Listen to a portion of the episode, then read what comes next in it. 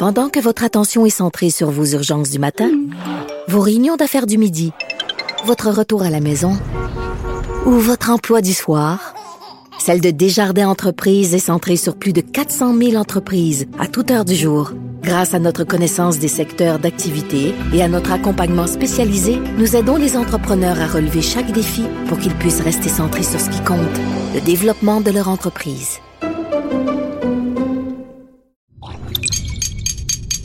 Cube Radio.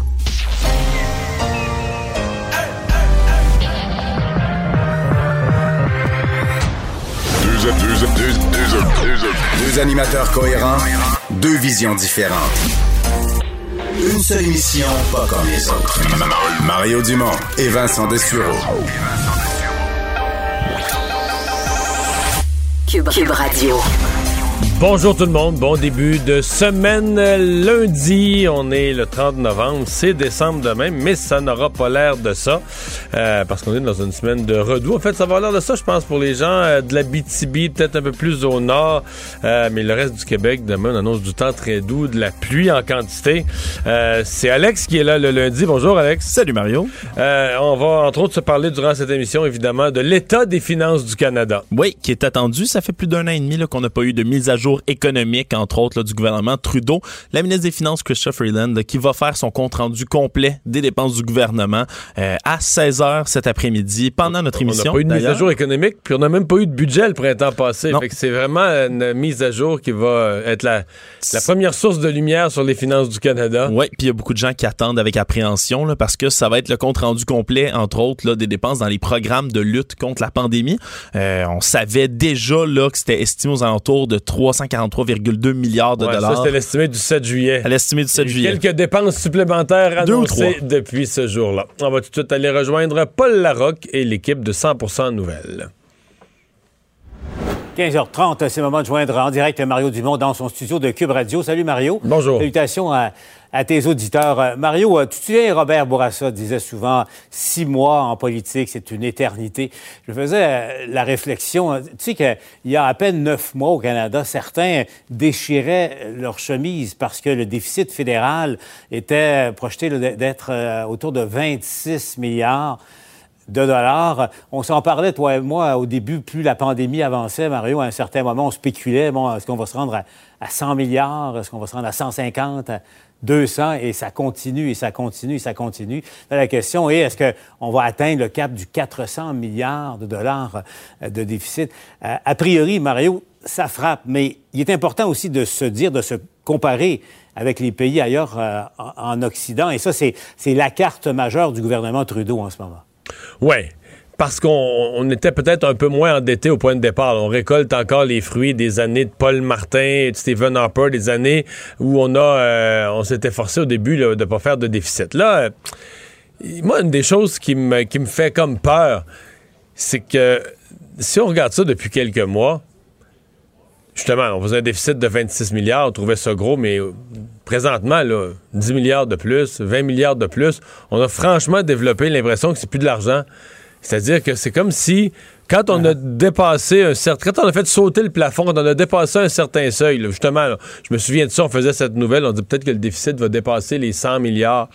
C'était le plus gros ah, déficit de l'histoire du Canada. À, l'époque, je pense que tu m'as parlé de 150 milliards, puis je t'ai dit, Mario, voyons, non, ça n'a pas de sens. Euh, ça là, on est à 400. mais toi, ce que tu.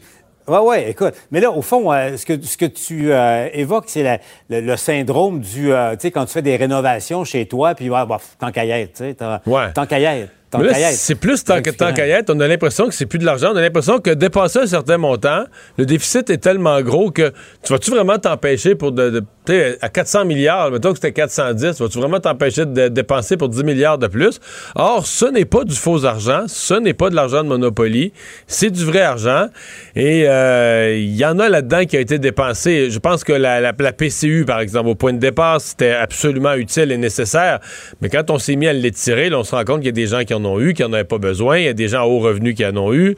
Euh, il y a des gens qui euh, faisaient pas de rapport d'impôt qui en ont eu. Euh, là, comment on va faire pour récupérer tout cet argent-là aujourd'hui? Peut-être qu'on n'en reverra jamais la couleur. Mais toujours est-il que le gouvernement canadien, c'est vraiment aujourd'hui l'occasion pour Mme Freeland de nous montrer l'étendue des dégâts. Maintenant, pour moi, ce que je vais surveiller, il faut vraiment séparer toute la colonne, les colonnes de dépenses en deux.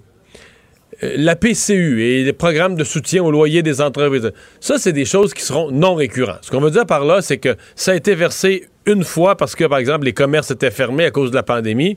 Puis en 2021, 2022, on remet pas ça dans le budget. C'est pas comme le programme des prêts et bourses où il y a des nouveaux étudiants qui reviennent tous les ans. C'est des affaires qui sont arrivées une fois dans notre histoire et qu'on ne reconduit pas dans le budget le budget suivant. Par contre, il y a d'autres dépenses.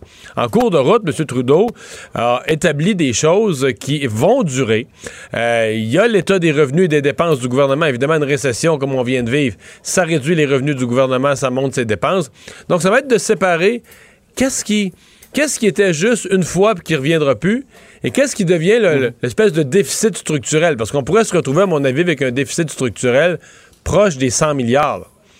Euh, ça, ça veut dire que là, ça, ça, veut dire que pour revenir au déficit zéro, c'est 100 milliards qu'il faut combattre, qu'il faut graffiner pour les, mm. les, défaire euh, un à un. Et, et, ça, Mario, ça voudrait dire, par exemple, augmenter la taxe de vente. Euh, ah la TPS au moins deux points et, trouver ben toutes sortes ben de ben façons de, taxer. Mais en même temps, Mario, il euh, n'y a, pas un gouvernement, remarque aux États-Unis où la situation est particulière, il n'y a pas un gouvernement qui a, hésité une seconde à recourir justement à, l'endettement momentané, en même ah temps de, tenter de, soutenir et, de stimuler là, ce qui reste euh, d'économie, parce que le choix est là. Si rien n'est fait, l'économie s'écoulerait en ce moment. Tout à fait, tout à fait. C'est juste que, tu sais, est-ce que est-ce qu'un gouvernement qui aurait été, mettons, mettons un premier ministre qui aurait été un peu plus obsédé par les finances que M. Trudeau, est-ce qu'il aurait pu avoir un soutien euh, quand même solide de ceux qui en avaient vraiment besoin, puis s'en sortir à 250 milliards plutôt que 400? La question n'est pas de savoir est-ce qu'on aurait pu éviter de faire un déficit. La question est de savoir est-ce que les mécanismes de vérification, de gestion ont été mis ou est-ce qu'on a beaucoup laissé aller? Donc l'autre grande question aujourd'hui, ça va être est-ce qu'on se lance dans de nouvelles dépenses? Puis là, je parle, je parle pas des, des euh, éteindre des feux liés à la pandémie. Parce qu'il y a quand même cette hypothèse qui circule, surtout depuis l'arrivée de Mme Freeland en remplacement de Bill Morneau que là, on pourrait, euh, dans l'énoncé économique, puis dans le prochain budget au printemps, faire euh, ben, un peu de révolution plus idéologique. Puis là, on se lance dans des grands programmes de garderie, des grands programmes d'assurance médicaments. Et ce matin, je parlais avec l'économiste euh, Clément Gignac, qui est un ancien ministre au gouvernement du Québec, qui disait, attention, dans l'état présent des finances, dans l'état présent de l'économie mmh. et dans l'état présent du niveau d'incertitude, c'est peut-être pas le bon moment pour se lancer dans des nouveaux programmes à long terme. parce que là, on parle pas de, choses, par exemple, un programme de garderie ou d'assurance médicaments, on parle pas de quelque chose qui est temporaire pour la pandémie. Là, on installe des nouveaux programmes qui, euh, budget après budget pour les décennies à venir, mmh. viennent augmenter le niveau des dépenses du gouvernement de façon, de façon permanente.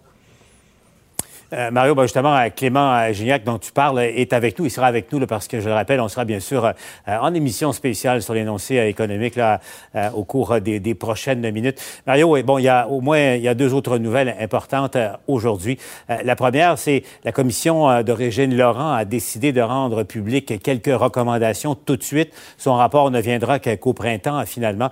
Mario, vraiment, on va aller retrouver Harold Gagné qui a, qui a couvert le dépôt là, de, de ces recommandations Harold. Au fond, euh, euh, Régine Laurent recommande qu'on crée tout de suite le poste de, capitaine, du capitaine du bateau de la DPJ au Québec. Oui, ben, elle a fait une série de constats. Elle a parlé, entre autres, des Autochtones qui veulent administrer eux-mêmes leur protection de la jeunesse. Jusqu'où ira-t-on? Euh, le vice-président Lebon a dit oui, on va aller dans, ce sens-là. Mais comme vous l'avez dit, Paul, un directeur national de la protection de la jeunesse. Pourquoi? Parce que Régine Laurent a fait le constat qu'en 2015, lorsque les directions de la protection de la jeunesse ont été incluses dans les CIS et les CIUS, ça n'a pas aidé trop trop la cause des enfants du Québec. Alors, ce qu'elle demande maintenant, c'est un directeur qui va s'assurer qu'on offre les mêmes services un peu partout en région au Québec parce que ce euh, c'est pas égal d'une région à l'autre. Vous allez l'entendre. Pour elle, c'est très important, d'autant plus qu'elle demande la création de ce poste au plus tard le 30 avril prochain pour assurer le suivi des recommandations de la Commission. Voici Régine Laurent. Les modèles de gestion déployés dans les CIS et les SUS se sont mal adaptés à la réalité des services à la jeunesse. La direction de la protection de la jeunesse s'est retrouvée isolée, noyée sous une cascade de décideurs. Privée de moyens, les responsabilités, l'imputabilité et le rôle social du DPJ se sont fragilisés. Mario, donc l'idée d'abord de créer, parce que euh, Régine Laurent a décidé de, rendre ça public tout de suite, là, de façon à ce que ça entre en vigueur le plus rapidement possible. D'abord sur le principe, euh, d'abord diagnostic et, le principe de sa recommandation.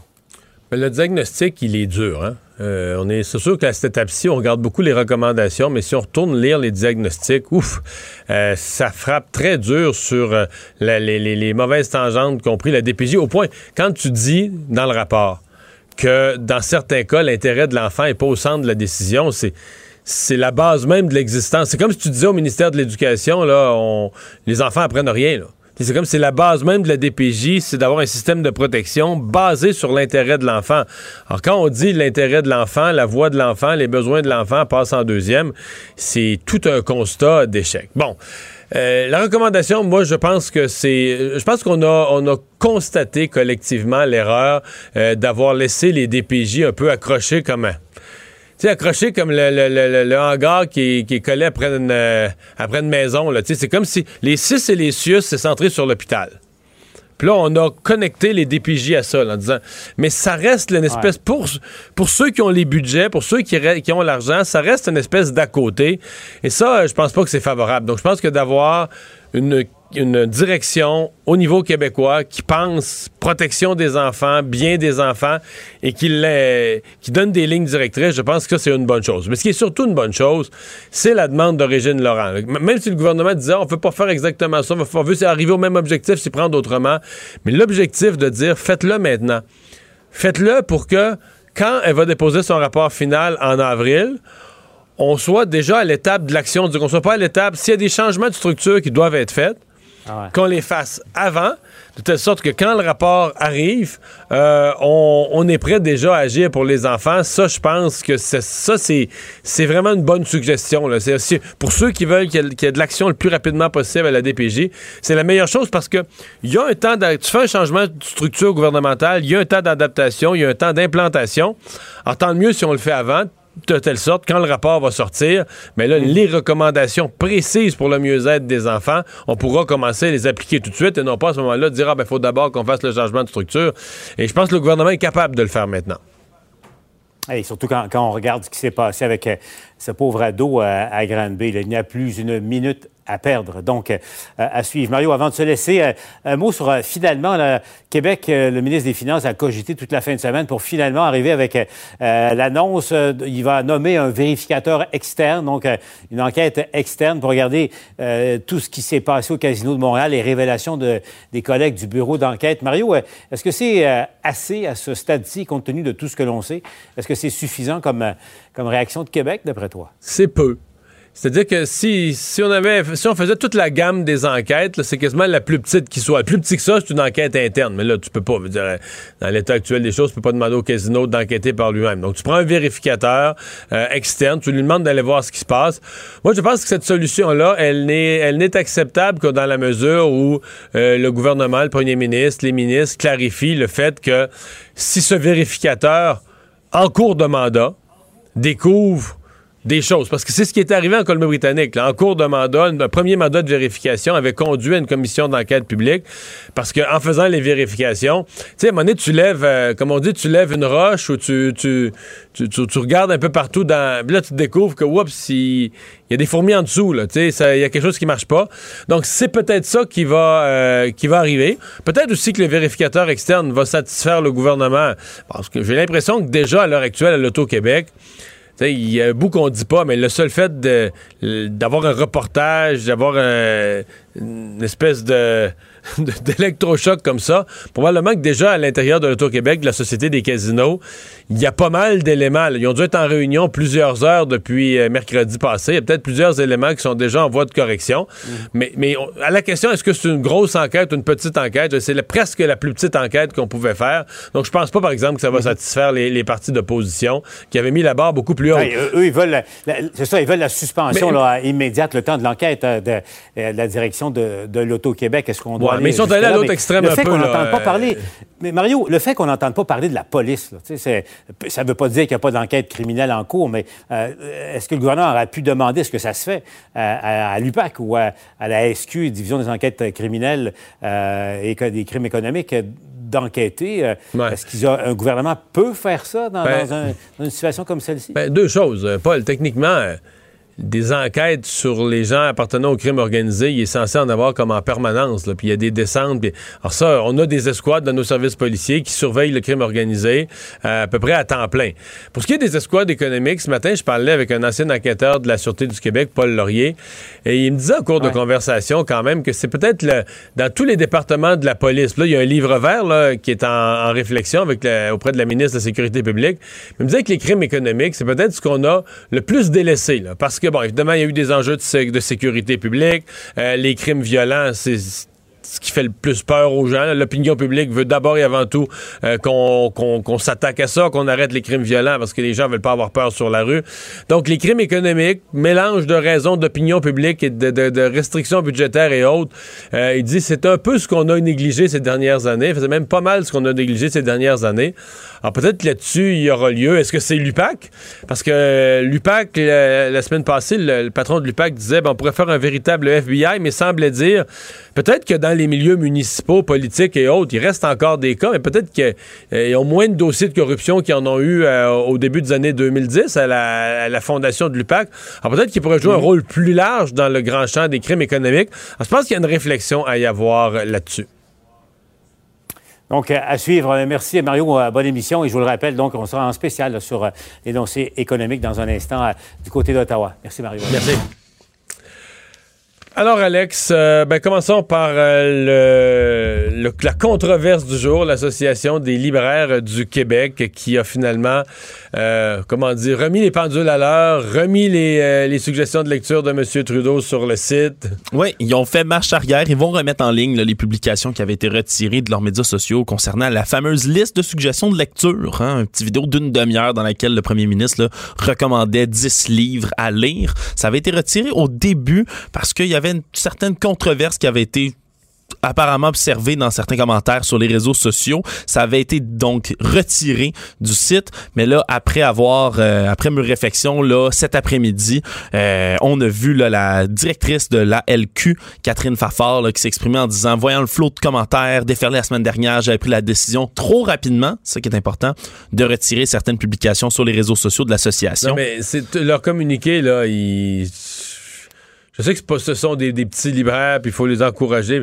mais leur communiquer, c'est tout faux. C'est-à-dire que la madame, on comprend qu'elle essaie de rhabiller ses affaires, mais elle dit de retirer certaines publications, c'est faux elle devrait dire la vérité, j'ai de retirer une publication, celle du premier ministre. Hmm. Oui, c'est sûr qu'elle précisait pas directement, même si on comprenait tout de suite. Non, mais c'est parce que c'est pas banal, c'est beaucoup plus. Tu sais, c'est pas si elle en avait retiré une trentaine pour des raisons. Mettons, c'est 150 personnes qui font la suggestion de livre. Si elle en avait retiré. 150 auteurs, ouais. C'est ça. Si elle avait retiré une trentaine, là, on dirait, ah, ben là, tu sais, s'il y avait une raison, il est arrivé quelque chose, le premier ministre a passé dans le lot. Non, non, en a retiré une, celle du premier ministre. C'est pas banal. Puis tout ça à cause de commentaires qui déferlaient sur les réseaux sociaux Mais de l'association. qui déferlaient, ça non plus, c'est pas clair. Là, est-ce que, parce que souvent, là, je veux dire, euh, si un leader d'opinion euh, fait un commentaire... Euh, tu te ramasses tout de suite avec 18 de ses admirateurs qui font un reply, là, qui font juste un retour. Fait que c'est pas nécessairement une avalanche non plus, là. Non, c'est ça. C'est un autre, une, autre des choses qui est pas claire. Dans tous les cas, le premier ministre qui s'est dit cet après-midi, le soulagé de voir que l'Association des libraires du Québec avait reculé sur sa position. Euh, puis c'est certain, là, ça, ça, ça fait controverse d'être retiré comme ça, là, euh, d'un coup aujourd'hui. Pour des raisons, tu le dis, un peu pas trop. C'est Non, puis je veux dire... Euh, retirer des suggestions. C'est des suggestions de lecture. On n'est plus dans la petite censure. C'est pas comme si des propos horribles avaient été dits. Là, on dirait Ouais, est-ce que la liberté d'expression, est-ce que. Non c'est des suggestions de livres à lire. C'est des suggestions. T'en as 150 t'en suggères 10. ça te fait un total de 1500 livres. Oui, puis c'était pas 10 livres ultra controversés là-dedans non plus. Là. Il y a des, auteurs. Il y avait des euh, auteurs. Il y avait un livre plus politique, celui de Mathieu Bock-Côté. Tout le monde n'est pas d'accord. Évidemment, c'est un essai politique. Il jamais tout le monde qui est d'accord. C'est fait pour susciter la ben controverse en, un, essai, un essai souverainiste, un essai fédéraliste. Il y en a eu des dizaines à travers le temps. Un essai euh, sur n'importe quel essai économique est plus à gauche, un essai économique est plus à droite. Il y aura forcément des gens qui sont pas d'accord. C'est évident. Là, est-ce que sur cette base-là, t'en fais une question de, censure? Mais l'autre affaire, ils disent que la, dit la, dame, la, directrice, que c'était accidentel s'il y avait eu de la censure. C'était pas du tout sa volonté. Non, ça, c'était pas du tout sa volonté de faire de la censure. Mais là, c'est pas ta volonté. C'est quoi? C'est de la censure accidentelle. Quand, quand tu caches un écrit, tu prends un écrit puis tu le caches, ça porte un nom, ça s'appelle de la De la censure. censure. C'est par définition, c'est ce que Oui. c'est. Fait que là, comment tu l'as fait de façon accidentelle? Non, non, d'une façon proactive et parfaitement volontaire. T'as posé un geste de censure. Bon, peut-être que t'as pas réfléchi à toutes les conséquences, mais, euh, mais là, je crois comprendre que quand même, là, là c'est, fini, l'épisode est clos. Oui, l'épisode est clos, puis il n'y a pas l'air d'avoir grands opposants non plus là, à ce que ce soit remis. Là. C'est- Ça Non. semble vraiment être parti puis être mouru, ce- ce- cette mouvance-là, ouais. si je peux l'appeler comme Mais- ça, sur les réseaux sociaux. euh, puis euh, on n'en entend plus parler. Martin Petit, tout à l'heure, sur, sur Twitter, a résumé ça en disant un pas en arrière pour que nous fassions. euh, une personne fait un pas en arrière pour que nous fassions tous, un- fassions tous un pas en avant. J'ai trouvé que c'était fort bien résumé. Tant mieux. Voilà.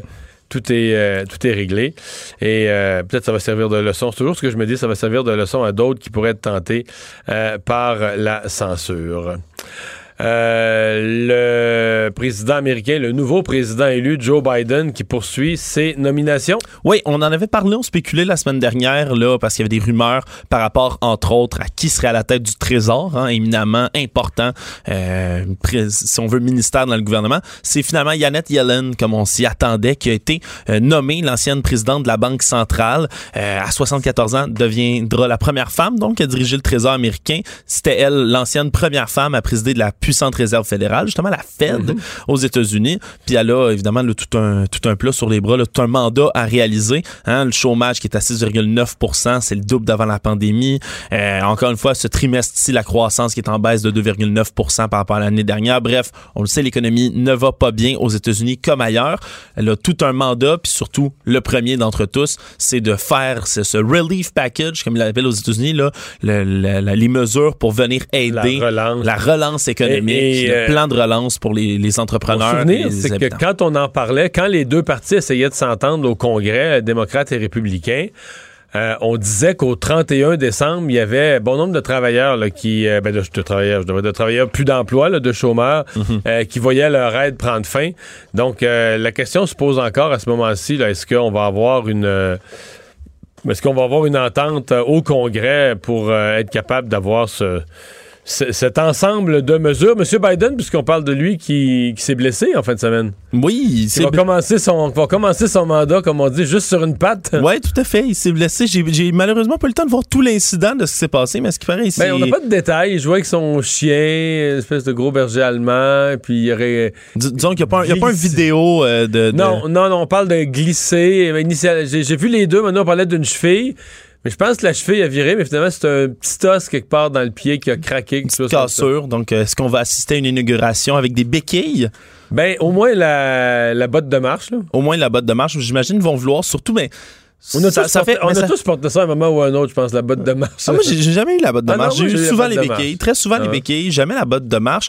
Mais je pense, puis j'imagine. Ma blonde a eu la botte de marche. Ma fille a eu la botte de marche. Puis là, tu as plus Euh, d'expérience politique que moi, mais moi, c'est la question qui me vient en tête, c'est depuis le début, euh, les démocrates qui essaient de mettre Joe Biden dans la lumière comme quoi, même à son âge vénérable, on peut le dire presque comme ça, forme, il est en bonne forme, il est capable, il bouge, il, ben, il rentre en courant sur, Ouais, il le- fait ça, il rentre sur en la courant. scène, il va faire du, il faisait du vélo pendant la campagne électorale, Ouais. tout, c'est des affaires qu'on n'a jamais vu Donald Trump faire dans tous les cas, mais là, la question se pose pour son inauguration, comment ils vont vouloir le faire rentrer avec une blessure comme ça sans qu'il ait l'air d'un de, de quelqu'un qui, qui ça. Quand t'as boite. déjà, quand t'as déjà l'air un peu vieux, parce que quand tu marches avec la botte, tu boites, là. De facto, tu boites ça. un peu. Non, mais moi je me le demande, est-ce qu'ils vont privilégier les béquilles? Pas à chaise roulante, très clairement pas. Ça pourrait être un fauteuil roulant, puis c'est Donald Trump qui le pousse. Ça ferait, un, ça, ferait un, ça ferait un rôle à jouer à Donald Trump pour être présent. Je suis pas sûr que ça lui tente de venir. hein. Il a toujours pas été clair dans ça. Puis Ah. Non, parlant d'ailleurs euh, de, Oui. de M. Trump, hein, qui a donné, je sais pas si tu as vu une entrevue hier, Oui, sa première, vraie entrevue, entrevue,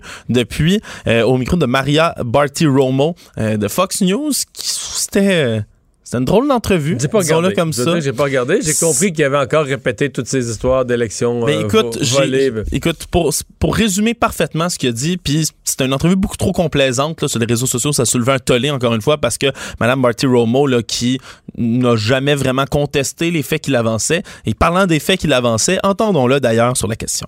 This is total fraud, and uh, how the FBI and Department of Justice, I don't know, maybe they're involved, but how people are allowed to get away from this stuff with this stuff is unbelievable. This election was rigged. This election was a total fraud. and it continues to be as they hide. And the problem we have, we go to judges and uh, people don't want to get involved.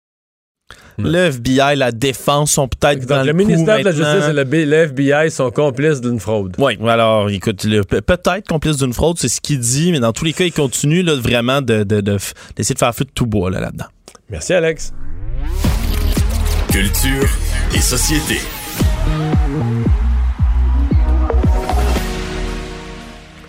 Bonjour, Anaïs. Allô, Mario. T'as passé une belle fin de semaine?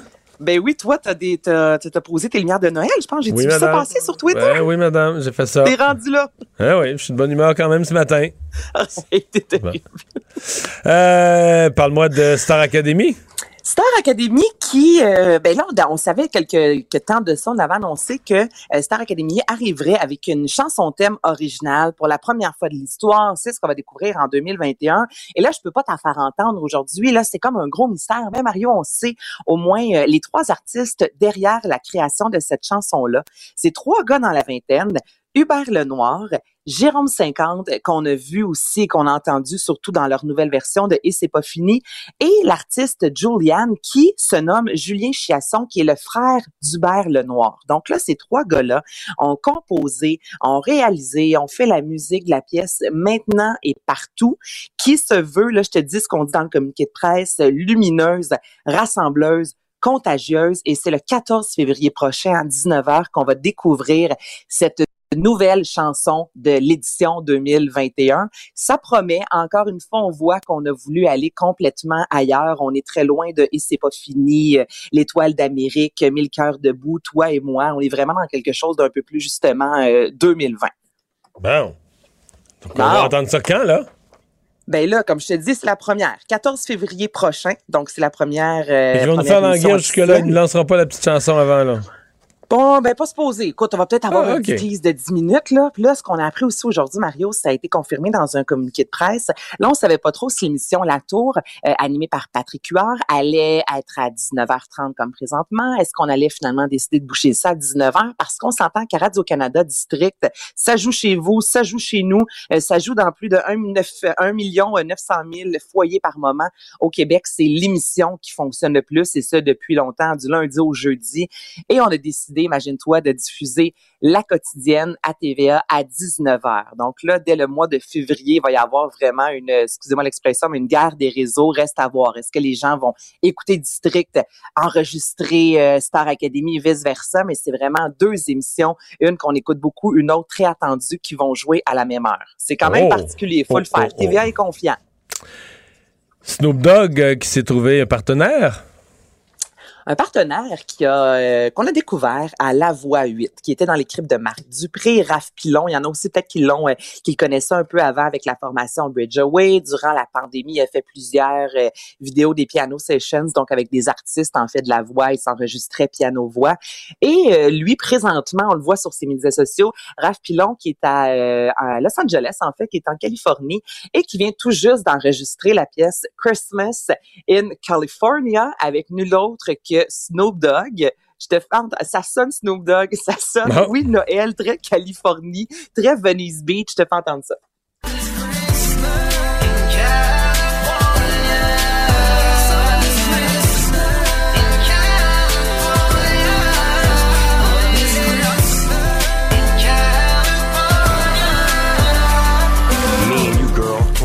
Christmas, no mask on, no social distance, toast with a glass, posted pictures, playing Secret Santa while I grant your wishes. California love got us hugging. Bon, on va jouer quand même un peu dans les thèmes de, de la pandémie, là. Écoute, là, Mario, ce gars-là là, a 26 ans, OK? Il vient de Belleuil. Euh, il a écrit cette chanson-là il y a un moment. Il a du talent. Son équipe est entrée en contact avec Snoop Dogg. Puis, il s'est envolé pour euh, Los Angeles enregistrer ça avec un gars qui écoute depuis fort longtemps. Il a mis une photo avec Snoop Dogg qui avait un petit casque de Noël en fin de semaine sur les médias sociaux. Faut le faire quand même. Là, c'est cool là, euh, de voir. A comment fait écouter ça par Snoop Dogg. Snoop Dogg a trouvé ça bon. Exactement. Snoop Dogg a reçu la chanson, il restait un couplet à écrire, il a fait ben parfait, moi, je vais enregistrer ça. Et il y a souvent des artistes qui enregistrent chacun de leur côté, tu. Puis finalement, au final, on mixe l'ensemble, les deux voix, sans que les artistes se soient rencontrés. Et là, ben, c'est pas ça qui s'est passé, pour Raffinon. Il a vraiment eu la chance d'aller chanter à côté euh, d'un de ses idoles. Je trouve que c'est beau à voir. Tu, tu regardes ça, tu fais, le gars a du talent, il a du culot d'avoir, de s'être dit, je veux que ce soit euh, Snoop Dogg qui participe. Puis Snoop Dogg a accepté. Donc, la pièce est disponible depuis trois jours. Bon. André Ducharme qui quitte euh, Souper presque parfait. Ça, c'est une collaboration quoi de plus d'une décennie, je pense. Hein? Hey, ça fait plus de dix ans, plus de 1400 euh, émissions. André Ducharme qui a fait l'annonce, qui en a fait l'annonce aujourd'hui euh, sur sa page Facebook, disant, euh, enfin, on sait même pas s'il y a d'autres plans. Il a juste dit, moi, je vais laisser euh, la vie décider. C'est rare qu'elle s'est trompée. Donc, il accroche son tablier. C'est aujourd'hui euh, qu'il a enregistré, en fait, la toute dernière, qui a fait l'animation de la dernière émission. C'est lui aussi qui écrivait, je veux dire, André Ducharme, même si on ne le voyait pas à l'écran. Ah ben non, mais il était l'esprit de, il était l'esprit de l'émission là. Ben oui, c'est ça, là, c'est un très gros morceau. Là. Je veux dire, c'est lui qui est derrière de A à Z. Et là, il a décidé justement qu'il quittait. On sait pas trop où est-ce qu'il s'en va. Il raconte, là, il y a vraiment un gros, euh, un gros passage sur sa page Facebook où il dit justement que finalement, on l'a même pas eu euh, en entrevue. C'est Guillaume L'Espérance qui produit aussi Tout le monde en parle, qui est rentré dans son bureau disant, écoute, moi, j'ai une idée d'émission. Puis les deux ont pondu ça assez rapidement. Et puis, il a commencé à faire André Duchamp cette émission-là, disant, je pensais jamais que ça allait durer aussi longtemps. Ça a littéralement changer ma vie. Alors, il tire sa révérence. Reste à voir, est-ce que c'est quelqu'un d'autre qui va prendre le relais? C'est sûr que la barre est haute, comme tu, disais, il est vraiment derrière le, concept, l'écriture, la voix. C'est vraiment André Duchamp qu'on pense à un super presque parfait et c'est fini pour lui. Mais euh, c'était au point, ça. Si, les producteurs de l'émission l'ont pas vu venir, j'ose pas imaginer comment ça les désorganise. Ben c'est et puis cette émission là, on s'entend-tu que c'est je dis c'est un puits sans fond, là, un super presque parfait, ça fonctionne énormément. On s'entend que non plus c'est pas dans les émissions qui coûtent les plus chères à produire euh, avec André Ducharme en soi qui euh, portait tous les chapeaux. C'est sûr que pour la production, s'ils l'ont pas vu venir, l'histoire ne le dit pas, mais euh, c'est sûr que pour eux autres c'est tout un choc. Ouais, mais. Un spectacle de drag queens? Oh oui. Donc là, le week-end prochain, euh, il y a de nombreux concerts virtuels. Il y en a eu quelques-uns ici et là de, de drague, mais là, je te dirais que c'est un gros qui va être euh, en direct du cabaret Mado. Euh, il y a eu l'émission euh, Canada euh, Drag Race qui a vraiment connu un franc succès, notamment en raison de Rita Baga, qui est euh, Jean-François Guévremont, une des drag queens les plus connues à Montréal, qui est rendue vraiment connue, et ça à travers le, le Canada. Donc là, il y a plusieurs drag queens, entre autres Rambo, Kiara, Giselle, Lulabi. Alors, plusieurs drag queens qu'on a connues à cette émission-là qui vont faire un gros, gros show. Euh, comme je te dis, le 5 décembre prochain, ce sera à 20h, euh, qui se nomme, en fait, puis c'est une des drag queens qui a écrit ça en blague, filmé en HD et diffusé en 5G. Donc, c'est un gros show qui se nomme Sans ton Wi-Fi, en direct, en fait, de ton Wi-Fi. Alors, manquez pas ça si jamais. Non, mais des fois, la fin de semaine, on a besoin là, un peu de se divertir, puis un show de drag queen, ça marche tout le temps au bout. OK. Je te le dis. Non, non, absolument, absolument. Les shows de drag, drag, drag queens sont excellents. Ben, Mais- tellement. Je veux dire, Mais le- ça le peut être, euh, comment dire, euh, ça peut être freak un petit peu. Ben, c'est ce qu'on Mais aime, c'est jamais. ce qu'on s'attend oui, oui, en même oui, temps. oui, oui. Mais c'est, on c'est jamais ennuyeux. Non, Non. mais des fois, ça peut. des fois, ça peut aller un peu loin. Euh, merci. À demain. Ben, ça me fait plaisir. Ben, À demain. On s'arrête. Pendant que votre attention est centrée sur vos urgences du matin, vos réunions d'affaires du midi, votre retour à la maison ou votre emploi du soir, celle de Desjardins Entreprises est centrée sur plus de 400 000 entreprises à toute heure du jour. Grâce à notre connaissance des secteurs d'activité et à notre accompagnement spécialisé, nous aidons les entrepreneurs à relever chaque défi pour qu'ils puissent rester centrés sur ce qui compte, le développement de leur entreprise.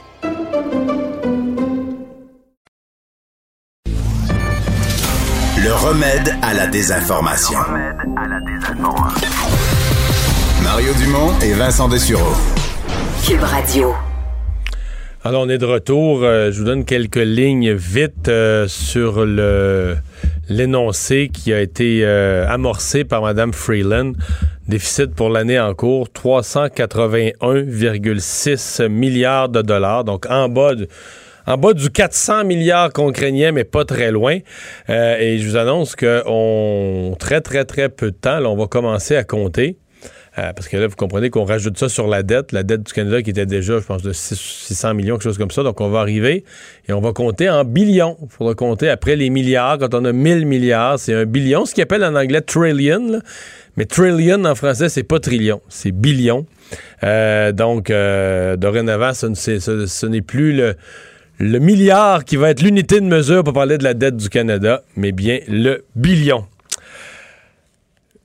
vous avez peut-être commencé à voir des manchettes circuler concernant, euh, ben, par exemple, des compagnies aériennes ou des, gens dans l'industrie du voyage qui disent, ben, on pourrait demander, euh, quand les gens vont commencer à être vaccinés, on pourrait demander aux gens euh, une preuve de vaccination pour monter à bord. en d'autres termes, on pourrait interdire l'accès à certains, certains endroits ou aux avions à des gens qui seraient des anti-vaccins ou qui refuseraient de se faire vacciner. Euh, ça, soulève toutes sortes de questions. Évidemment, il y a des gens qui vont être choqués de ça. Euh, il y a d'autres gens qui vont trouver ça normal, qui considèrent que le vaccin est un essentiel. Mais il y a certainement, bon, nos gouvernements à Québec et à Ottawa ont dit on n'a pas l'intention de rendre le vaccin obligatoire. On ne l'a jamais fait avec aucun vaccin. Euh, par contre, euh, est-ce qu'un employeur pourrait le rendre obligatoire, ou je sais pas, même un, propriétaire de salle de cinéma pourrait dire, ben moi, les gens qui rentrent dans ma salle, euh, le vaccin est obligatoire. Patrick Taillon est professeur à la faculté de droit de l'Université Laval, entre autres un spécialiste du droit constitutionnel. Professeur Taillon, bonjour. Bonjour. Principe général, là, est-ce que parce que bon, on dit on peut pas peut pas refuser quelqu'un sur la base euh, de son sexe ou euh, de son orientation sexuelle dans un cinéma ou dans un lieu public. Là. Il y a toute une série de motifs pour lesquels toute discrimination est interdite. Est-ce qu'on pourrait établir une discrimination basée sur le fait d'être vacciné? C'est compliqué parce que, bon, d'abord, euh, il faudrait que le vaccin soit accessible. Ça me semble assez difficile d'imposer aux gens l'obligation d'être vaccinés quand il y aura seulement euh, qu'il y a des clientèles prioritaires. Ça, je pense que c'est clair. tant, que le vaccin n'est pas accessible, ça se pose pas. Mais mettons que les, mettons que les campagnes massives ont eu lieu, là, puis des gens ont décidé il de pas. juste des gens qui exercent le libre choix de ne pas se faire vacciner. Fait imaginons qu'on est dans ce, cas de figure. D'abord, il y, a, une affaire qu'il faut savoir, c'est que dans le domaine privé, là, un propriétaire de cinéma, un restaurant et tout ça, et tout ça là, ben, la charte canadienne, elle s'applique pas tout ce qui s'applique, c'est une bonne partie de la charte québécoise. Donc déjà là, les arguments qui viendraient de la charte canadienne, il faut les écarter. Mais oh, on travaille avec un cas de figure où c'est pas le gouvernement, c'est pas le législateur fédéral ou provincial qui imposerait la vaccination obligatoire. Ce serait des compagnies aériennes ou euh, en tout cas des des gens qui offrent des choses dans le commerce. Là, ça viendrait du secteur privé. Eux, ils ont déjà une pression commerciale qui vise à préserver la clientèle. Donc déjà là, ça suppose qu'ils fassent un, un choix difficile, c'est-à-dire renoncer à certains clients pour euh, sécuriser, sécuriser les autres, c'est ça. C'est un choix qui est possible. Et là, dans ce cas-là, ben, ils sont soumis à, la charte québécoise. Puis là, effectivement, on peut se demander si c'est pas une forme de discrimination interdite. Le seul, le motif qui me saute là, le, plus aux yeux, ce serait une forme de discrimination basée sur, je sais pas, il faudrait peut-être étirer le motif de, du handicap, conditions médicales, etc. Mais là, au fond, c'est qui la personne qu'on voudrait écarter de l'avion, entre guillemets, euh, ou, du commerce ou de l'activité? Ben, grosso modo, ce serait un, quelqu'un qui est sceptique à l'endroit de la vaccination en général, quelqu'un qui est sceptique à l'endroit de la maladie, ou quelqu'un qui, parce qu'il a déjà une maladie, euh, juge que c'est peut-être dangereux pour des complications de, de s'exposer au risque du vaccin il me semble a juste cette troisième catégorie-là qui pourrait prétendre que moi j'ai besoin d'une forme d'accommodement parce que ma condition médicale, un peu comme pour les dossiers de masques, Les, gens qui veulent se soustraire au masque, c'est généralement admis que s'ils ont une maladie, je ne sais pas laquelle, je suis pas médecin, mais s'ils ont une maladie qui font en sorte que c'est pas approprié pour eux de porter un masque à l'école ou dans leur lieu de travail. Ils peuvent avoir une exception, là, ouais. Donc, dans ces cas-là, je pense que quelqu'un qui dirait, moi, le vaccin, il y a un doute, il machin, puis il faut pas que je m'expose à ce risque-là, euh, je pense que cette personne-là, elle aurait peut-être une cause. Quant aux personnes qui euh, qui voudraient pas se faire vacciner parce qu'ils sont sceptiques à l'endroit de, de, du vaccin, euh, de, ce, de cette maladie-là ou du vaccin en général, leur cause serait plus difficile à faire valoir. Mais c'est difficile de trouver un précédent parce qu'en matière de Parce qu'aux États-Unis, aux États-Unis, je me souviens que l'État de New York, là, je parle de rougeole, là, je parle plus de COVID du tout. Ouais. Euh, Il y avait des groupes, là, c'était des groupes religieux qui refusaient les, des groupes anti-vaccins, là, des, des, des religions qui étaient contre le vaccin, des sectes, je pourrais quasiment dire. Et euh, il y avait eu donc, euh, le, je pense que c'est le gouverneur de l'État de New York qui avait dit, ben, parce qu'il y avait eu des éclosions de rougeole, puis ça devenait un problème parce que la rougeole qu'on pensait disparue revenait à la petite échelle, mais quand même. Et on avait carrément euh, interdit l'accès à l'école. C'est pas, pas banal, là. on parle pas du cinéma ou de l'avion pour voyager, on parle de, mais on avait interdit l'accès à l'école pour les enfants pas vaccinés. Oui, moi je suis de ceux qui pensent que l'État a un intérêt légitime au nom de l'intérêt public d'imposer une vaccination lorsque c'est nécessaire. Mais euh, là, dans l'exemple avec lequel on travaille, c'est que l'État, lui, s'abstiendrait de le faire, puis ça serait l'initiative de, de marchands, de commerçants isolés. Ça, c'est un, c'est une hypothèse de travail plus difficile à, à- à- OK, parce que vous dites, vous dites, si le gouvernement, Si l'État l'impose. si l'État l'impose, ça c'est constitutionnel. Pardon? Si l'État l'impose, c'est plus probablement constitutionnel. Oui, oui, oui, je pense que oui, parce que euh, l'intérêt public est évident ici, l'objectif poursuivi est évident. Puis là, après ça, il faut se demander, c'est toujours la même chose en matière de droits et libertés. On peut à peu près les on peut toujours les limiter si on, on poursuit un objectif valable, puis si on utilise les moyens appropriés. Puis pour évaluer les moyens, ben, il faut se demander si c'est pas le vaccin, c'est quoi l'autre solution? Et là, on, on voit puis on goûte tous les jours à une situation difficile, et on voit bien que si, si la solution c'est de vivre les mesures qu'on vit en ce moment, ben c'est une solution bien bien pire que d'imposer la vaccination obligatoire. En même temps, si on regarde les histoires de témoins de Jéhovah qui veulent pas subir des transmissions, non, des transfusions sanguines, on voit qu'il y a quand même une approche dans nos tribunaux qui consiste à pas forcer les gens à recevoir des soins euh, contre leur gré, euh, surtout lorsqu'ils sont euh, majeurs, j'allais dire majeurs et vaccinés. Mais ici, les avantages pour toute la société sont trop importants. Si on faisait l'évaluation que euh, on peut pas tolérer qu'il y ait un 10, 15, 20% de la population qui se fasse pas vacciner, s'il y avait une preuve là, scientifique à l'appui de ça, c'est certain que ça passerait. Mais là, on serait dans un cas de figure où l'État évalue que c'est pas nécessaire et des commerçants privés, eux, euh, pour diminuer leur risque ou je ne sais quoi, feraient ce choix-là. C'est un cas plus difficile, puis effectivement, il faudrait voir quel motif de discrimination euh, on peut mettre cause. Je vois peut-être le handicap, mais c'est pas assez évident.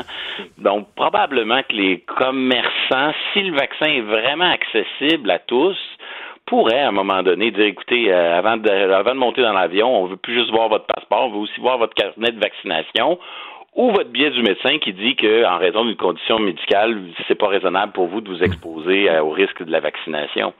Ça me semble pas si farfelu, mais il faudra voir. Ouais. Parce que, ouais, il y a un point où, bon, peut-être que si la pandémie, si la maladie cesse de circuler, euh, plus personne ne va parler de ça. Mais si on se retrouve dans une zone grise où la maladie circule encore un peu, euh, bon, euh, 85% de la population s'est fait vacciner, puis il y en a un autre 15% qui est rébarbatif. Il pourrait y avoir des zones de tension quand même dans la, dans la société, là, puis des gens qui euh, des gens qui sont pointés du doigt, laissant circuler la maladie pour un choix qui l'est fait pour des raisons idéologiques, religieuses, quel que soit le motif, là. Mais il pourrait y avoir des zones de tension quand même dans la dans la société. hein. Oui, tout à fait. Et euh, pour l'instant, les, les, les revendications euh, qui soient en faveur de plus de protection ou moins de protection, là, mais fondées sur les chartes, n'ont pas eu beaucoup de succès euh, depuis le début de la pandémie. C'est pour ça que j'ai l'impression que si j'avais si j'avais à parier sur euh, sur la, la question qui nous est posée aujourd'hui, j'ai l'im- j'ai l'impression que les, les, les chartes seraient de peu d'utilité parce que finalement ces instruments de protection là, ils sont ils sont interprétés énormément en fonction du contexte. Et, la santé publique, ouais, contexte- la- c'est ça. La santé collective, Sandra, parce que je pense entre autres aux gens, là, les, les- et ceux qui reçoivent des contraventions là, parce qu'ils font des rassemblements ou qui refusent de porter le masque. Il y en a plusieurs là-dedans qui semblent bon illusionnés par des gens là, qui leur ont raconté des affaires sur les réseaux sociaux. Ils semblent vraiment confiants qu'ils payeront jamais, là, tu sais, qui, qui- que la, la- la- la protection des droits et libertés au Canada va leur permettre amplement de gagner, qu'ils payeront jamais. Voyons, on est libre, on n'a pas à nous imposer un masque ou nous interdire de se rassembler.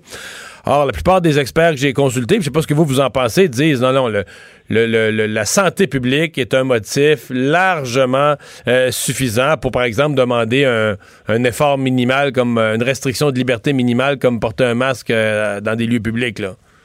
Oui, parce que l'enjeu, c'est pas l'ampleur de la restriction aux droits et libertés, puisque ça, si on réfléchit en termes de gravité euh, de, limitation des droits, c'est clair qu'on est dans, des limitations très significatives. Ce qui compte, c'est pourquoi on le fait, puis comment on le fait. Puis sur le pourquoi, ben, ça saute aux yeux, puis sur le comment, ben, il y a personne qui a trouvé l'autre recette qui serait un peu moins pire, qui serait une solution euh, un peu moins attentatoire aux droits et libertés. Fait que dans ce contexte-là, tous les recours pour l'instant sont des échecs. Je comprends les anti-masques d'espérer un jour peut-être une amnistie généralisée. Ça, ça, c'est autre chose. être une décision politique de dire, écoutez, on vous a fait peur avec des amendes, mais dès que la crise est finie, faisons la paix et puis oublions ça, ces amendes-là. Mais c'est pas dans notre Je pense vraiment pas, là, non. De décréter des amnisties. Puis sinon, moi, je serais très, très surpris que, euh, justement, qu'un juge vienne se mêler euh, de ça en disant, ben, tel décret allait trop loin, je vais, je vais l'invalider. Peut-être des situations où il y aurait une application, dans un cas individuel, abusive c'est pour ça que notre exemple avec un restaurateur ou une compagnie d'aviation, c'est plus c'est plus délicat à, trancher que si c'est l'État qui vote une loi et dit moi j'impose la, la vaccination obligatoire. Quand quand on a par exemple un, policier qui, je sais pas moi, au jour de l'an se mettrait à faire un peu trop de zèle dans la manière dont il applique euh, la règle qui veut qu'il n'y ait pas de rassemblement au jour de l'an, là un cas individualisé comme ça, peut-être qu'il y a plus de chances pour une contestation, mais la règle elle-même qui veut qu'on ne doit pas faire euh, de rassemblement ou qu'on doit porter le masque ou qu'on doit un jour éventuellement présenter un carnet de vaccination pour prouver qu'on est sans risque, ces règles-là ont vraiment une raison d'être, un objectif clair, puis sur le plan des moyens, on voit pas comment on peut faire autrement et donc l'espèce euh, de, les droits et libertés qu'on a tendance à voir comme un socle, une garantie immuable qui bouge jamais, ben c'est tout le contraire. C'est plutôt un élastique qui se rétracte ou qui s'étire en fonction de ce que le contexte peut donner. Et, en ce moment, le contexte ben, est plutôt euh, défavorable à ce que ce qu'on puisse bénéficier de la, liberté maximale. Monsieur Taillon, merci beaucoup d'avoir été là. C'est moi qui vous remercie. Au revoir, Patrick Taillon, professeur à la faculté de droit de l'Université Laval. On va aller à la pause. Euh, Jean-François Barry va nous parler sport dans un instant.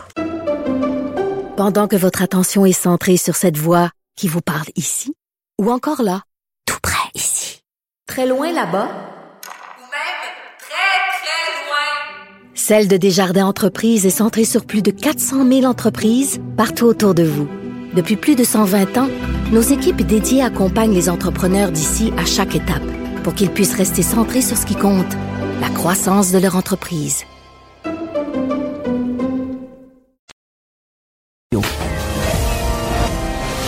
Mario Dumont, un vent d'air frais. Pas étonnant que la politique soit sa deuxième nature. Vous écoutez Mario Dumont et Vincent Dessureau. Alors, c'est le moment de parler euh, sport. On va tout de suite rejoindre Jean-François Barry. Bonjour, Jean-François. Bonjour, Mario. Salutations à tous les auditeurs par cette euh, belle journée. Pardon? Allô? la communication. Moi, je l'ai plus. Allô, Jean-François? Moi, je t'entends toujours, mon cher Mario. Est-ce que toi, tu m'entends? On me fait signe en régie que vous l'entendez. Moi, je l'entends plus. Je m'en... Bon. Ben écoute, je vais prendre la, je vais prendre la parole. Dites-y en régie d'arrêter de parler. C'était beau Mario? Oui, bonjour. Salut Mario, t'es là, là? Ça va très Je pense que j'avais appuyé un piton avec mon coude. Ah, ça arrive, ça arrive. En fait, euh, j'étais en train de te dire euh, salutations à tout le monde avec cette belle journée. Il fait, tellement beau aujourd'hui que mes lumières de Noël ont allumé vers 2 heures. Ah il, y a, un, sensor, ces lumières de Noël. mais, tu sais qu'à 2 heures, on, approche quand même les jours les plus courts de, l'année. Bon, euh, Cold Cofield qui a connu quoi, un mauvais week-end? Puis on se décourage pour ça? En fait, là, c'est pas de Cold Cofield dont je veux qu'on parle, c'est des médias. Des médias ah, montréalais. Tu sais, des fois, là, on dit les, les médias sont-tu fous, sont-ils pas fous? Là, je te confirme, sont fous. Ah, ils sont fous. Puis moi, je pense que c'est eux autres qui startent le monde, bien des fois, là. Après ça, oui, les partisans vont embarquer, mais là, j'ai lu tellement, j'ai lu des blogs. Tu sais, maintenant que les médias sociaux, il y a plein de monde là, qui ont leur propre petite balado, Ouais, ou, ouais, là, ouais. qui font des posts. J'ai entendu des tribunes, j'ai vu des articles, puis des spécialistes du hockey analyser les matchs de Cole Caulfield depuis le début de l'année, et particulièrement en fin de semaine, parce qu'en fin de semaine, on a pu voir ici au Québec deux matchs de Cole Caulfield, et j'en ai regardé des extraits. C'est vrai qu'il a été ordinaire. Il a été ordinaire en fin de semaine, je suis d'accord. Mais de là à crucifier un jeune de 19 ans qui joue pour une équipe moyenne, qui avait pas joué, tu sais, il a joué six matchs dans les derniers huit mois. Il savait que les caméras du Québec étaient là. J'en reviens pas qu'on est en train de le passer au bat comme ça. Tu sais, la semaine dernière, il y a eu tout le dossier Xavier Parent. Les journalistes disaient que ça n'a pas de bon sens. Des gens qui, qui disent que c'est un flop. Xavier Parent, le, le joueur des- du Phoenix de Sherbrooke, là, qui, qui- pas tout le monde pensait Mhm. que ça allait être le prochain Mario le mieux, puis il n'a pas été repêché. Mais les mêmes médias aujourd'hui, il y en a qui disent que Cole Caulfield, finalement, il fera jamais la Ligue nationale. Fait que là, 19 ans, il vient de jouer deux mauvais matchs. Il y a du monde qui sont capables de dire qu'il fera jamais la Ligue nationale puis que le Canadien aurait dû choisir quelqu'un d'autre. J'en reviens pas. Je sais pas toi ce que tu penses de ça, mais moi j'en reviens pas. Je pense à rien, je sais pas. C'est oui, c'est exagéré, nettement. Non, mais il y a une semaine, quand il a commencé à jouer, là, euh, j'en revenais pas qu'on le- couvre. Là. On pouvait savoir tout ce qu'il avait fait d'un match à l'autre. Des experts là, dans le sport, j'en revenais pas. Puis là, il allait pas bien. Là, après ça, il y a eu un, match de trois buts. Ah ben là, le Canadien venait de trouver la perle rare. Là, il en joue deux mauvaises. Puis là, on recommence à le passer au bat. Après ça, demandons-nous pas pourquoi le Canadien ne repêche pas de Québécois. Imagine, c'est un gars aux États-Unis, puis on l'épie comme ça. Imagine si c'était un jeune Québécois qui joue, qui jouait pour Rouen Noranda ou pour les, les l'Océanique de Rimouski. Ça aurait juste pas de bon sens, la pression que ce jeune-là aurait.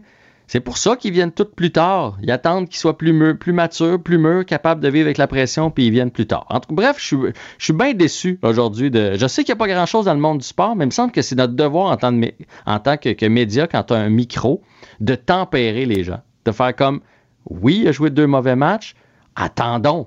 Tu il était bon l'année passée. Restons Pourquoi- calmes. Restons calmes. Et non pas attiser. Je sais que ça donne un bon show, mais t'es pas obligé de remettre du petit bois là, pour, euh, pour que ça brûle encore plus, en fait. Donc toi, t'as encore Voilà. confiance en lui, en résumé. Je, je ne le sais pas. Je l'ai vu jouer six périodes, Mario, puis un peu au championnat du monde l'année passée. Je ne peux pas dire que c'est un flop. Je peux pas dire non plus qu'il va faire la Ligue nationale. Tu comprends? C'est ça mon point. C'est, je suis pas parti en peur. Je suis pas en train de dire que ça va être le prochain Brettle puis qu'il va compter 72 buts dans la Ligue nationale. C'est pas ça que je dis. Mais de là à dire qu'après deux matchs que tu l'as vu jouer, oui, il a sauté des tours. Son entraîneur l'a laissé sur le banc parce qu'il a mal paru sur des buts de l'autre équipe. Je l'ai vu, j'étais là. je- Oui, mais il a 19 ans. Ça sert à ça, avoir 19 ans, non? Ouais. Je suis fâché. Ouais, Je te dire, je suis fâché aujourd'hui. Et ça, c'est Canadien nous l'a vendu comme la prochaine merveille, là. Fait que faut pas qu'il soit mauvais sur des buts de l'autre équipe, faut que lui emplisse le net de l'autre bord. Oui, t'as raison. Mais il est quand même dans les meilleurs marqueurs de, de la Ligue présentement, là, Cole Caulfield. Il était deuxième avant les matchs du week-end. Je sais Ok. pas comment il est exactement présentement. Mais puis peut-être que ça sera une déception en bout de ligne. Ça se peut.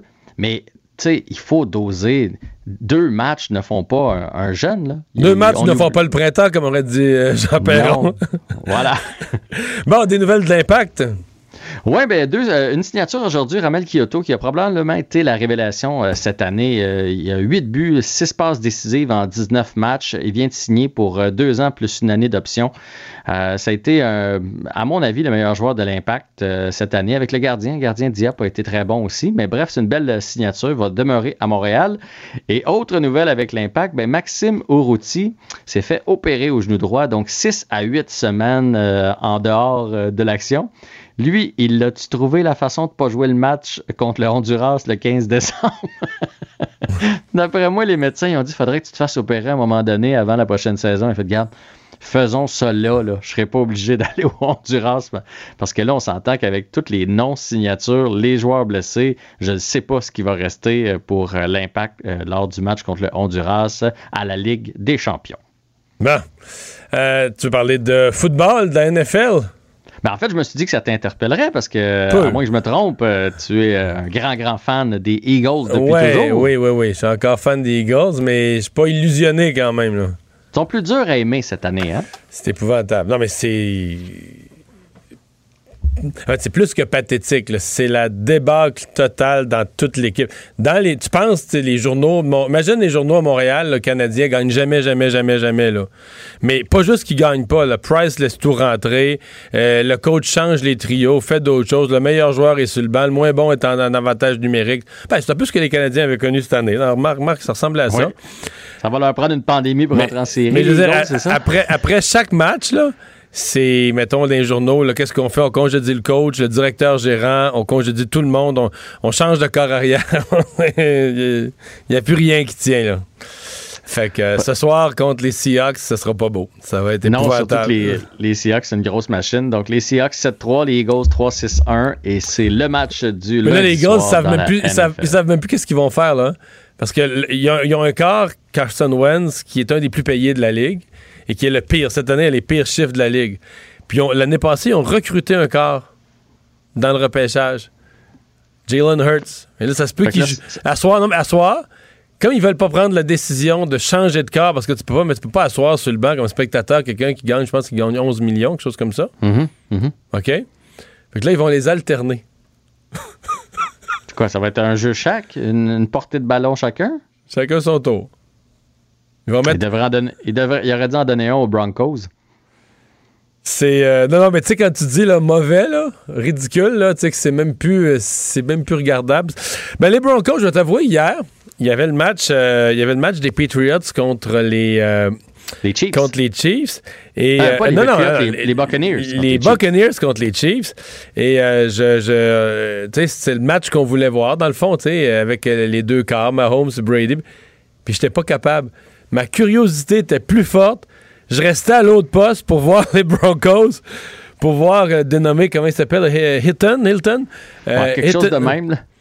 Non Mais mais tu sais que le gars, ça faisait deux ans qu'il n'avait pas lancé un ballon. Ça faisait deux ans qu'il s'était pas fait frapper là, en- en- au poste de quart. Il avait joué comme euh, collégial ou universitaire au poste Mais de tu sais, quart. au hockey, là, on a pris le gars de la Zamboni, puis on l'a Oui. mis d'un but. Oui. Puis ça pas si pire, il a laissé rentrer une coupe, mais ça n'a pas été un désastre. Et, et c'est là que tu te rends compte que le poste de quart arrière au football, ça n'a rien à voir. C'est un peu comme lanceur au baseball où, tu sais, je veux dire, euh, c'est de l'ultra, ultra spécialité de performance. Tu peux pas t'improviser, tu peux pas te dire, le gars, il est quand même correct, il peut, non. S'il est pas merveilleux, là, il fait rien. Tu comprends? Rien, rien, rien, rien, rien. Il a fait une passe de près de 2-3 verges. Le gars a couru, ça a fait 13 verges. Je pense, mais je veux dire, il- c'était, c'était une comédie. Là. T'avais l'impression que, tu t'avais l'impression que l'équipe des Broncos, c'était une gang de, de, de- de high school, que leurs parents leur avaient acheté un plus gros équipement pour jouer avec des gars de la NFL. Non, mais c'était Oui, imagine le pauvre gars, là, t'as- tu toute la ligne à l'attaque des Saints qui veulent, euh, qui veulent se rendre jusqu'à toi puis te démolir. Je sais pas combien il a Ouais. été payé pour. Mais là, la ligne, ce- défen- ce- la ligne, ce la ligne rôle-là, là. défensive des, des Saints, d'après moi, là, après un quart, euh, il... Est allée mollo. Bah, non, il c'était tellement facile. Mais il laissait lancer. De toute façon, c'était toujours des interceptions. Il y a eu une passe qui a été attrapée par les joueurs de son équipe. Je pense que c'est quatre qui a été attrapés en interception. Fait que quand le ballon sortait de ses mains, t'avais pas vraiment intéressé intérêt à y faire un sac du corps. Si le ballon sortait de ses mains, t'avais trois chances contre une, que ce soit toi qui l'attrape et non pas un de ses coéquipiers. C'était à ce point-là. Donc la Ligue a eu l'air un peu Ligue de garage euh, dans celle-là. Est-ce que Jean-François est toujours là? Bon. On avait fini. Il me restait à le saluer, mais euh, on espère que sa radio est ouverte à Cube Radio. Jean-François, on te salue. On va à la pause. Mario Dumont et Vincent Dessureau. Inséparables comme les aiguilles d'une montre. Cube Radio. Alors, euh, dans l'actualité, mise à jour économique, ça vient d'être présenté à Ottawa par la nouvelle ministre des Finances, Mme Freeland, Katia Freeland. Et Alex, ben, le déficit est juste en bas des 400 milliards pour l'année en cours. Oui, 381,6 milliards cette année, c'est le déficit. C'est un record, bien évidemment, mais c'est Oui, le mais déficit. Pour ça. On s'y record, attendait, euh, c'était c'est- sûr. On n'avait jamais fait 100 milliards de déficit. Je pense que le plus élevé, c'était 60 quelques. Là. Ouais, tout ce qu'on pouvait, c'est battre encore plus le record. Oui, c'est fait. oui. Donc, 381,6 milliards cette année. Euh, donc, qui continue évidemment là, à augmenter la dette. Ce qui est prévu pour 2025-2026, Mario, c'est 1378,3 milliards de dette. Mais Euh, à rendu ce là, moment-là, 1378 milliards, faudrait dire 1,37 ou 38 billions. Voilà. Les gens, billions. les gens sont mêlés parce qu'en anglais, c'est bien fait. C'est toutes des, toutes des lions. million, billion, trillion, quadrillion. Million, billion, trillion, quadrillion. On est tenté de traduire ça en français. Nous, c'est millions, milliards, billions, milliards. c'est Exact. ça? Millions, Voilà. milliards, billions, milliards. Donc là, ça va être 1 billion point... euh, 1,3 billion, ça, ça risque d'être la dette, donc. euh, Notre nouvelle unité de mesure Notre dorénavant parler de la dette au Canada. Mais ça fait apprendre des choses aux gens, c'est bien fait quand même. des choses, oui. Mais tout ça, donc, c'est sans compter euh, 100 milliards de dollars aussi qui vont être euh, utilisés pour stimuler l'économie après la pandémie. Euh, on veut doper la relance économique dès qu'un vaccin va être distribué. Entre 70 et 100 milliards de dollars. C'est entre 3 et 4 du PIB du pays. Euh, ça se situe quand même en moyenne dans le G7, entre autres. Le gouvernement australien, eux aussi, c'est 3,4 de leur PIB, donc 70 milliards de dollars sur trois ans qui va être dépensé. Même chose ici, ça va être sur trois ans. Il y a aussi 25 milliards de dollars, 25,1 en nouvelles mesures de soutien pour lutter contre la pandémie. Entre autres, on parle d'améliorer la ventilation dans les immeubles publics, euh, de, une nouvelle, on bonifie l'allocation aussi pour les familles d'enfants de moins de 6 ans. Donc, en ils fait, vont ça, ça- c'était l'allocation qui avait déjà été bonifiée en mars. Mhm. En mars, on avait annoncé que c'était bon pour six mois. Les bonifiés à nouveau. Un autre six mois, donc les familles vont avoir... là, C'est les familles qui avaient déjà droit à une allocation pour enfants, mais que là, c'est une allocation gonflée à cause de la pandémie. Exactement. Plus, plus grosse. Euh, exactement. Là, dans les nouvelles dépenses aussi, euh, il y aurait un milliard qui va être mis dans les fonds, dans un fonds pour des soins de longue durée, donc pour aider aux soins de longue durée. Euh, il y a des crédits qui vont être donnés aux entreprises, entre autres, dit-on, dans le domaine de la- du tourisme et de la culture. Euh, 1,5 milliard de dollars aussi pour l'eau potable aux communautés autochtones. On sait que c'est un enjeu qui avait été soulevé à de maintes et maintes reprises. Il y a, il y a eu du, du traînement de la patte, si on veut, les dernières années. Ouais, ben, Mais on n'avait pas eu de budget cette année. Là, fait que ça, ça a des allures de budget, donc, de toutes ces mesures-là qui sont euh, annoncées, vraiment. Euh, D'ailleurs, on a parlé également aussi là, de vouloir mettre en- à nouveau les normes, euh, dans, des normes nationales pour les CHSLD, les soins de longue Ouais, durée. ça, avec ce, ce milliard-là, ça va être Ça, point c'est de la guerre avec les provinces. là. La guerre avec les provinces. Parlant de guerre avec les provinces, d'ailleurs, il n'y a pas eu de, de nouvelles in- injections d'argent d'annoncer pour ce qui est de la santé. Donc, on sait que là, au courant de la on semaine, sait déjà que les provinces vont se dire déçues de ça. les là. provinces vont se dire déçues, mais c'est quand même un point à aborder lors de la rencontre qui va y avoir lieu. Rien sur le secteur euh, aérien non plus. Il n'y a pas de mesure qui est annoncée euh, dans tout ce qui est le, le- le domaine aérien qui, on le sait, le crie famine depuis euh, quand Ils même s'attendaient à des mesures aujourd'hui. S'attendaient à des mesures, n'en ont pas eu. Euh, D'autres, un autre point intéressant aussi pour les étudiants, les intérêts annuels de la dette étudiante qui seront effacés aussi pour aider dans le milieu Oh. étudiant. Donc c'est une nouvelle quand même qui est euh, euh, qui va être bien acceptée par certaines personnes. Bilan de la COVID d'aujourd'hui, en fait, euh, c'est un peu en, en ligne avec ce qu'on voit depuis 4-5 jours, là, une augmentation quotidienne du nombre de cas. 1333 nouveaux cas d'infection au cours des dernières 24 heures, 23 nouveaux décès, les hospitalisations qui augmentent de 28, euh, deux de plus aux soins intensifs parmi tout ça. Donc, euh, c'est sûr, c'est la courbe qui continue à monter lentement. C'est pas Ouais. des, des pics massifs non plus. Mais ça- c'est Mais- en train d'enlever l'espoir. Comme ça va dans la mauvaise direction, c'est en train d'enlever, d'enlever l'espoir au gouvernement de son scénario de Noël Oh, 4 jours. Exactement. là. Ça rebaisse euh, vers Noël. Là, on a vraiment l'impression qu'on va arriver à Noël, qu'on va être. Ça continue à monter comme ça, là, sous contrôle, mais des paliers qui montent. Puis à Noël, on va être entre 1500 et 2000 cas. C'est Ça, c'est le genre de seuil où on avait dit, ben, si on est là, euh, si on est là entre le 12 et le 15 décembre, on va peut-être devoir annuler euh, les, les, célébrations permises. Par contre, je sais qu'au gouvernement, il y a des gens qui se disent faire ça, faut pas dans tous les scénarios. Si on annule, euh, les gens vont le faire pareil. Mais c'est là que ça devient difficile. C'est hein. là que ça C'est- devient un Je passage pense, compliqué. je pense que c'est sûr. Mais peut-être encore une autre, euh, si on veut, mise en garde. Ouais, on ouais, veut autre- éviter là, que, que les gens se rassemblent. Peut-être s'ils le font, le faire avec le plus de mesures possible. Euh, on va se parler aussi du euh, FA Gautier, euh, bateau qui assure la, la- la traverse entre Matane et la Côte-Nord. Ou est qui devenu- assurait. ouais. qui assurait, qui est devenu célèbre parce qu'il y a à peu près 10 jours, je pense que c'était un, un vendredi ou un, truc, une fin d'après-midi, à la fin de l'émission, on apprend que la FA Gautier, il y a un problème, il y aurait une fuite d'huile, des plongeurs vont aller voir en dessous.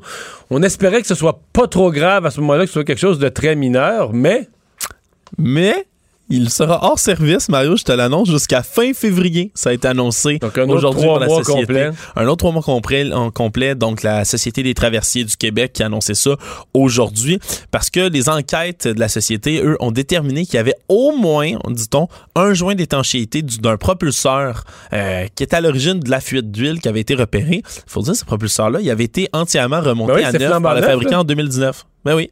C'est ça, les derniers travaux, c'était ça, les propulseurs. Ben voilà, mais il y a encore un problème sur des propulseurs qui ont été. Donc, même c'est neuf, puis comme c'est des propulseurs, puis comme c'est sous l'eau, ben il faut amener le navire en cale sèche. Donc, il va falloir le sortir de l'eau littéralement, euh, puis tout remonter ça. C'est pour ça que ça va prendre autant de temps. Bref, on, ça... on ramène probablement au chantier à Trois-Rivières, etc. Exact. Fait que ça va être assuré par le CRMA 1 pour les prochaines semaines euh, la traversée Matane Sauf que, c'est les pires, sauf que c'est les pires traverses, les traverses du temps des fêtes. Beaucoup de vent, c'est une période vent- de venteuse, des grandes marées. Puis là, ton vrai gros bateau, tu l'as pas. C'est C'est pourri. fun, hein? C'est pourri. Euh, un vaccin euh, presque à 100% contre graves. Moderna qui revient avec son, son vaccin, a complété ses études. Euh, puis il y a- il y, a deux chiffres. Il y a l'efficacité de 94,1 mais il y a un autre chiffre. Quand on dit euh, la probabilité d'avoir des cas graves, là, ben, c'est 100% d'efficacité. Ouais, c'est ça. sur les, participants, donc, à leur groupe d'études, il y était 196 qui présentaient, eux, des cas confirmés de COVID-19. Ben, oui, il y avait le taux, d'efficacité, tu l'as dit, de 94,1% Mais pour ce qui est des, cas graves, du développement disons, de symptômes graves, à 100 là, c'est efficace. Il n'y a personne qui développait donc de ces fameux symptômes-là. Aucun problème de sécurité grave. Puis, on le dit, euh, les auteurs de l'étude, c'est un des principaux objectifs, là, dit-on. là. C'est certain, on veut pas que les gens l'attrapent tout court, mais prévenir les maladies graves, c'est vraiment l'aspect le plus important. Donc, euh, encore une fois, là, c'est c'est des résultats encourageants pour tout ce qui est des, des nouveaux vaccins qui sont annoncés. Puis, on dit que le gouvernement du Canada, qui avait déjà commandé 20 millions de doses de ce vaccin-là, euh, un des actionnaires de la société, Noubar Afeyan, qui a assuré que le Canada est en haut de la liste parce qu'il avait précommandé ses doses. Donc, euh, c'est peut-être une bonne nouvelle encourageante aussi de ce côté-là. Ah. Euh, quatre hommes atteints par balle dans le nord de Montréal la nuit dernière. En fait, c'est une série de, de fusillades dont on sait, en tout cas, à matin, on savait plus ou moins si elles étaient reliées entre elles. Ouais, mais là, pour l'instant, ça semble. euh, c'est- une grosse enquête qui va devoir être menée là, par le SPVM parce que quatre attaques donc différentes qui sont survenues dans le nord de la ville hier. Trois hommes blessés par balle au total. Un premier événement à Montréal-Nord à 17h30. Des coups de feu qui ont été tirés. On n'a pas vu de victimes sur place au départ, mais il y avait des impacts de balles puis des douilles qui ont été retrouvées à terre. Une heure plus tard, il y a un homme dans la vingtaine qui s'est présenté à l'hôpital et lui qui était blessé par balle. Donc, il a été opéré d'urgence à ce moment-là. 21h35, un homme de la cinquantaine à Rivière-des-Prairies qui sortait de son véhicule stationné chez lui, qui s'est fait tirer une balle au haut du corps, transporté à l'hôpital lui aussi. Les blessures mettaient pas sa vie en danger. Puis après ça, ça se continue toujours à Rivière-des-Prairies. 21h40, il y a un tireur à pied qui a tiré sur un est, on est conducteur. tout en dedans, mettons, de, de- de 15 minutes de route, dans le même secteur, le nord-est de Montréal. Ouais, à peu près. Puis certains événements, moins de 5 minutes l'un de l'autre. Ouais, là. ouais, c'est vraiment euh, euh, un tireur à pied dans, ce- dans, cette, euh, dans ce cas-ci. 22h20, le dernier finalement, un autre homme d'une vingtaine d'années qui est blessé par balle au haut du corps. Lui était sur le balcon de son logement, encore une fois à Rivière-des-Prairies. Donc c'est sûr, est-ce que les événements sont liés?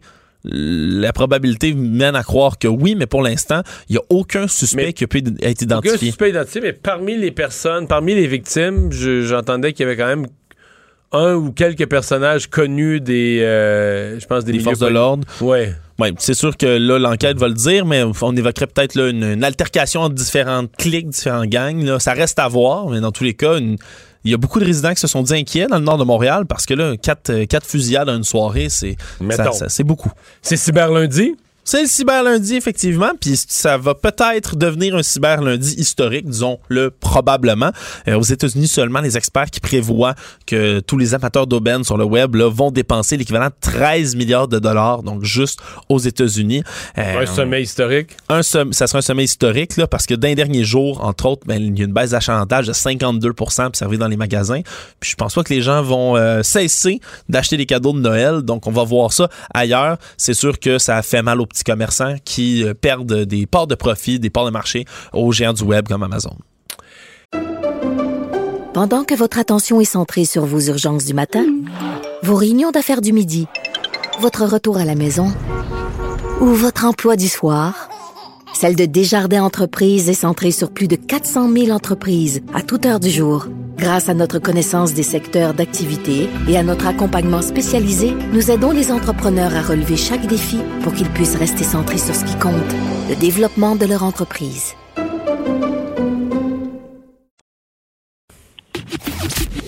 Le, le commentaire de Emmanuel Latraverse. Des analyses politiques pas comme les autres. Certainement avoir des discussions à venir avec les provinces. On l'a mentionné plus tôt dans l'émission sur la question du euh, partage des transferts euh, aux provinces, euh, parce que dans l'énoncé, dans ce que les, provinces avaient présenté comme attente, il y en avait une au-dessus de toutes les autres, c'est d'améliorer les transferts en santé. Et ça ne se retrouve pas, rien là-dessus là, dans la mise à jour économique. En tout cas, moi, j'ai rien vu, parce que je suis assis sur la chaise. J'ai pas étudié ça dans les dernières minutes. Bonjour, Emmanuel. Allô? Sur, sur cette question-là, il semble pas, personne parle de rien au niveau transfert en santé. Est-ce que les premiers ministres des provinces vont être déçus? Ah boy, il n'y a pas un mot. Il n'y a, pas de un mots. mot. Il n'y a pas un mot. Euh, Il y a beaucoup de mots sur le fait que Ottawa a financé 8 de- 80% de toutes les dépenses, que le montant que Ottawa a mis pour la COVID en termes de dépenses de santé, les graphiques laissent entendre qu'on dépasse le financement à 50% mais euh, il n'y a rien, aucun engagement euh, à long terme. Je te dirais que le seul euh, engagement qu'il y a sur la santé, risque même de hérisser sérieusement le premier ministre Legault, c'en est un sur euh, des normes nationales pour les soins de longue durée. Alors, écoute bien comment le gouvernement emballe ça. Euh, il met sur la table un milliard de dollars sur deux ans pour des dépenses ciblées pour améliorer la protection, la prévention et le contrôle des infections en CHSLD.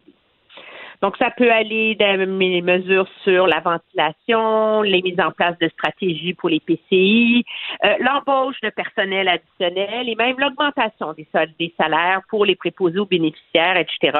Puis pour avoir droit à l'argent, il va falloir que les provinces fassent patte blanche puis montrent que l'argent est bien dépensé. Et ça, c'est comme, c'est le point de départ pour une discussion sur des normes nationales. Mais c'est toujours un peu comme ça. Là. Quand, quand le fédéral veut amener les provinces dans ces discussions sur les normes nationales, il y a toujours un anane. Là.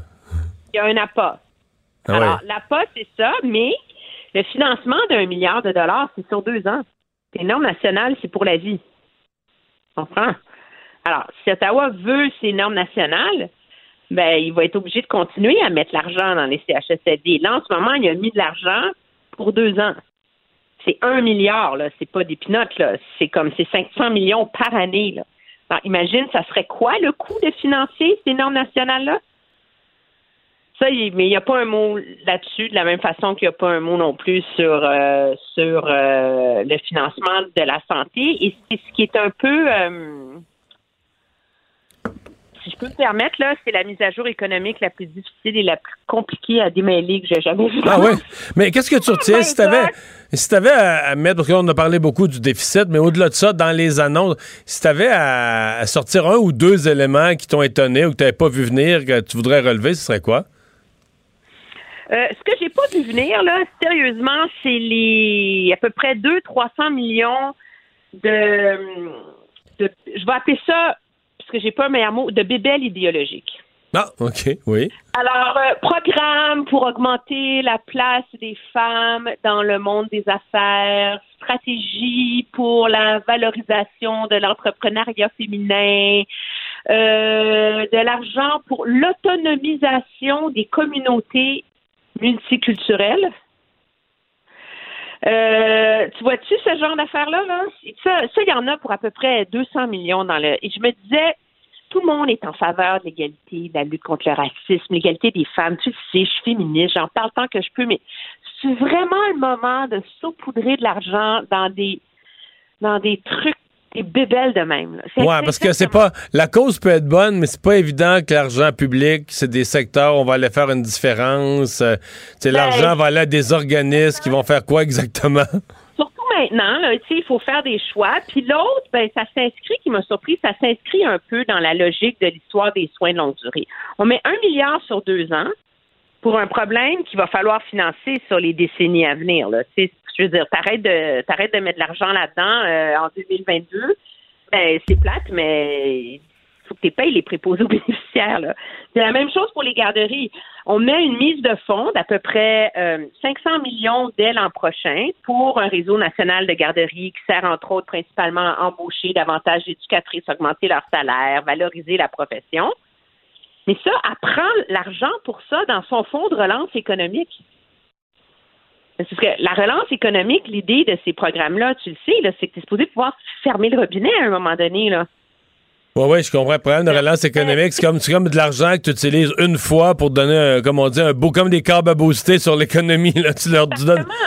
Alors, tu mets. Alors qu'un programme social, c'est des fonds euh, récurrents qu'il faut que tu installes dans le budget pour toujours. Là. Mais oui, alors il y a comme une quadrature du cercle là-dedans qui fait que c'est très difficile de comprendre la cohérence de où ils s'en vont avec ça, tu sais. Donc, on, est dans leurs vieux repères sur euh, les garderies, les changements climatiques, bon, les trucs multiculturels, le racisme, etc. Mais comment tout ça, ça va s'emboîter pour pouvoir être financé à terme, là, c'est très difficile de comprendre. Tu comprends-tu? Alors, c'est comme si, pour l'instant, on dépense, on dépense. On va continuer à dépenser allègrement. On s'entend de 70 à 100 milliards de plus. Puis après ça, les gouvernements suivants, comment ils vont se démerder avec tout ça? Ben, c'est pas trop clair, là. Hmm. J'ai-tu compris qu'il y avait de l'argent pour planter des arbres? Ben oui, voyons donc. Ben, c'est beau, ça? Oui, oui, 3,16 milliards sur 10 ans pour planter 2 milliards d'arbres. Mais il l'a promis à Greta. Mais le premier. Mais attends une minute. Moi, la je ne comprends pas. C'est en 2020, on a planté 600 millions d'arbres. Alors, pourquoi ça prend 3,16 milliards de plus pour en planter 2 milliards? parce que cette année, il n'y avait pas de budget particulier, là. Non. Fait en tout cas, je pense que c'est des arbres qui sont plantés par les compagnies forestières. Ben oui, c'est ça. De régénérer la forêt. Et que donc, non, mais t'as pas, t'as pas, mais il me semble qu'il avait dit que c'était pas un milliard d'arbres supplémentaires. Tu sais, dire ce qui, ce qui, est déjà prévu de planter par le gouvernement du Québec là, pour dans, le cadre de la régénération des forêts, parce qu'il y a des coupes là, euh, euh, liées au permis de coupe. Et je pense pas qu'il pouvait compter ça dans son milliard. Il pouvait pas compter des affaires qui sont pas de sa responsabilité, qui sont pas de sa juridiction, puis qui vont, qui vont se faire de toute façon. là. C'est ça. Le 3 milliards, c'est pour 2 milliards d'arbres de plus que ce qu'on plante généralement. Là. Il y a aussi 631 millions pour restaurer les écosystèmes. Il y a, il y a, beaucoup d'argent pour le climat. Là. On sent clairement que ça va être la pièce maîtresse de son plan de relance. Mais encore là, on est dans des tu sais, tout le monde, c'est le fun de parler d'électrification des transports. On parle de ça, on va mettre des bornes rechargeables, on va mettre de l'argent pour l'éco-rénovation énergétique des maisons. Mais on s'entend que c'est pas ça qui va faire qu'on va atteindre nos cibles de 2030, là. Donc, il n'y a pas les. Moi, je pense que les, les, gens du secteur économique, etc., vont être déçus dans le sens qu'il n'y a pas les les grands signaux, d'un virage pour l'innovation, par exemple. Il y a beaucoup de voix qui s'élèvent dans le monde des affaires pour dire, écoutez, ça prend une méga stratégie, c'est ça l'économie de demain. Tu sais, on n'a pas ces signaux-là encore. Euh, Madame Freeland, donc, qui vient de faire son premier exercice. On n'avait pas eu de budget à l'exercice. On n'a plus de temps, mais l'exercice était quand même nécessaire aujourd'hui. Au moins donner un portrait oui, mais c'est la première fois qu'on a vraiment un compte précis, détaillé, de où va l'argent, d'où il vient, comment c'est financé. Je veux dire, c'est. Tu sais, je, je lui donne pas une note, euh, tu sais, je lui donne un 7 sur 10, maintenant. Ah, On voit clairement la part du lion demeure pour les projets de la COVID, etc. Donc, pour ce qui concerne notre année fiscale présente, ça va, là. Mais pour l'avenir, tu as des questions. Hey, merci beaucoup. Ouais. Merci beaucoup, Emmanuel. Bye. Pendant que votre attention est centrée sur cette voix qui vous parle ici, ou encore là, tout près ici. Très loin là-bas. Ou même très, très loin. Celle de Desjardins Entreprises est centrée sur plus de 400 000 entreprises partout autour de vous.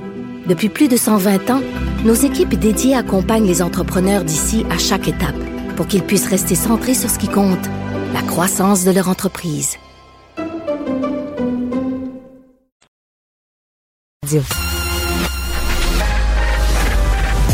Mario Dumont et Vincent Dessureau. Des propos crédibles, avec des fois un brin de sarcasme. Ben, quand les nouvelles sont moins crédibles. Mario Dumont et Vincent Dessureau. Cube Radio. Cube Radio. Cube Radio.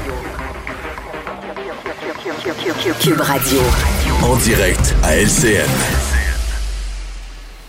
C'est le moment de retrouver Mario Dumont en direct des studios de Cube Radio à Montréal. Mario, euh, euh, on dirait que les chiffres, ça ne veut plus rien dire. là. Je m'excuse, mais on parle d'un déficit de près de 400 milliards. puis On annonce ça comme si tout va bien et euh, la reprise économique va venir. On en mettra encore un 100 milliards qu'on trouvera ailleurs. Ouais. Faut se souvenir qu'on prévoyait un déficit de 25 milliards, puis moi, je trouvais ça énorme pour une, année où l'économie devait bien aller. Euh, je trouvais que ça n'avait pas de bon sens de faire un bien. déficit comme celui-là. Oui, vous avez raison, Pierre. Euh, Il y a un certain point, on a l'impression d'ailleurs que ça rend ça, ça rend le gouvernement et la société plus dépensière. Parce qu'une fois que tu as un déficit de 381, 400, 410, c'est tellement gros que c'est tout pareil. veut rien dire. Et bien pourtant, ça veut dire quelque chose, c'est du vrai argent qu'il faudra rembourser un jour. Puis si on en ajoute 5 ou 10 de plus, c'est- c'est énorme. Euh, moi, je pense sincèrement que le portrait qu'on nous présente aujourd'hui nous rappelle qu'il y aurait eu un énorme déficit de toute façon. La pandémie allait frapper l'économie tellement dur qu'il y aurait eu un énorme déficit.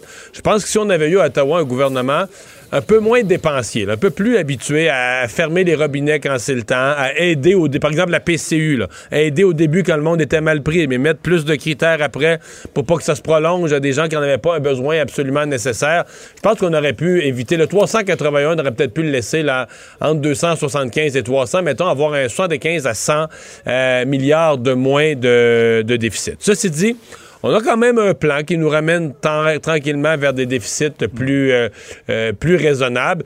Moi, ce qui me frappe quand même dans l'exercice, c'est qu'il reste beaucoup d'incertitudes, Pierre. là. Qui peut vraiment dire euh, de quoi aura l'air l'économie cet hiver? La pandémie, on est encore dedans.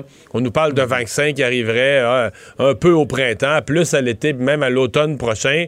Quelles vont être les ampleurs des vagues? Qu'est-ce que ça va obliger encore comme vaccin. fermeture? Ouais, vous parlez du vaccin. Est-ce qu'on a compté? Combien ça va nous coûter, ça? Faudra les Est-ce payer. que c'est dans les, les chiffres? Euh, il faudra les. Non, c'est pas, c'est pas euh, mentionné spécifiquement comme ça. Est-ce que ça fait partie de la relance? Mais C'est pour ça que je dis qu'on est, on est encore sur un fond d'incertitude. Et Mme Freeland le reconnaît elle-même. Euh, bon, euh, je ne sais pas si vous avez envoyé vos invitations pour le 24 décembre, euh, parce que là, il y en a qui commencent à se demander si on va avoir droit seulement à avoir un rassemblement familial. Ouais, je serais bien curieux d'être dans la tête de M. Legault. Euh, je pense qu'il y avait un espoir sincère que le nombre de corps parte à la baisse. Et c'est un petit peu un scénario, euh, un petit peu un scénario d'horreur pour le gouvernement. Euh, le nom, bon. Jeudi passé, il est arrivé une journée, 1400 quelques cas. On s'est demandé, oh, tu sais, statistiquement, c'est une journée qui a fait un petit dentier dans le courbe, puis elle revient. Puis là, après cinq jours consécutifs, c'est trop. là. On se rend bien compte qu'on est sur un plateau plus élevé. Le nombre de cas a monté. Euh, c'est pas hors contrôle, mais ça monte tout le temps. Ça s'en va dans la mauvaise direction. Idem pour les hospitalisations. C'est pas hors contrôle, mais ça s'en va en montant. Euh, là, on est sur le seuil de, de dépasser les 700 personnes euh, à l'hôpital. On a beaucoup de décès toujours. Donc, c'est un peu, là... C'est scénario difficile parce que le gouvernement ne voudra pas retirer ce qu'il a promis aux gens. En même temps, moi, je me demandais ce matin, je réfléchissais à haute voix, je me disais au contraire, est-ce que ce serait pas le temps de geler tout ça, de mettre tout ça sur la glace puis de dire, regardez, là, on, on fait un effort, on s'en reparle le 15 décembre, mais euh, arrêtez de faire des plans, arrêtez de faire des invitations. Parce que c'est sûr que si on glisse vers les 1500, 2000 nouveaux cas par jour, euh, là, ça veut dire qu'on approcherait des 1000 hospitalisations. Et on s'en va vers des scénarios où on va être obligé de reculer. En tout cas, pour le gouvernement, c'est vraiment, vraiment pas le genre de scénario qu'on espérait.